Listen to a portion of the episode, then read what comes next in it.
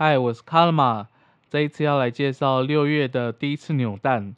这次的扭蛋角色赚钱的能力都蛮普通的，有长角国王、跳舞琪琪、强霸博士、高飞剑客、蓝道，还有木兰。长角国王可以随机消除直木之木，并出现高分的直木之木。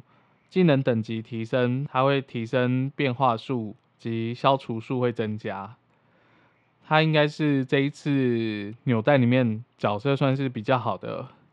再来是跳舞琪琪，发动技能立即进入 Fever 状态，并消除直排的直木之木。技能等级提升，消除的范围会增加。那他这一只是蛮适合拿来解一些一场游戏内要发动多次 Fever 状态的任务。再来是强霸博士，可以消除闪电型的直木之木。技能等级提升，消除范围会增加。然后是高飞剑客，可以消除 Z 字型的直木之木。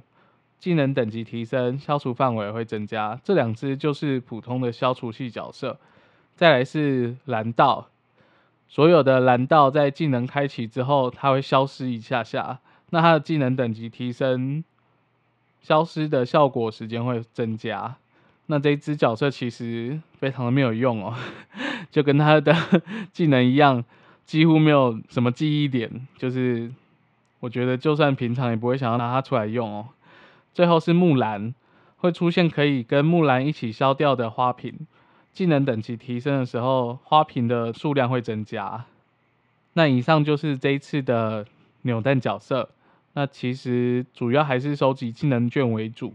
所以就是有需要技能券的玩家，就是把它努力的扭完吧。那我们下次见，拜拜。